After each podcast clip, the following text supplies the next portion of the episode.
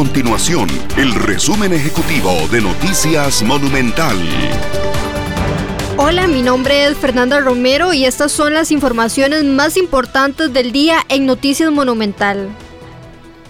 La Municipalidad de San José rindió un informe de acciones sobre el trabajo realizado para enfrentar la pandemia del COVID-19. De acuerdo con datos del municipio, durante la emergencia sanitaria se cerraron 463 locales de comercios por incumplimiento de protocolos y se intervino 105 fiestas o actividades sociales.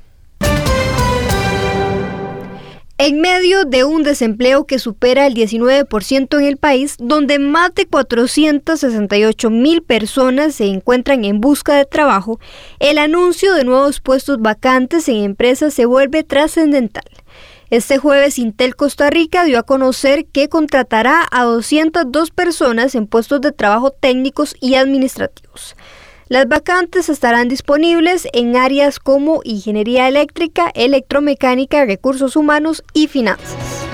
Estas y otras informaciones usted las puede encontrar en nuestro sitio web www.monumental.co.cr. Nuestro compromiso es mantener a Costa Rica informada. Esto fue el resumen ejecutivo de Noticias Monumental.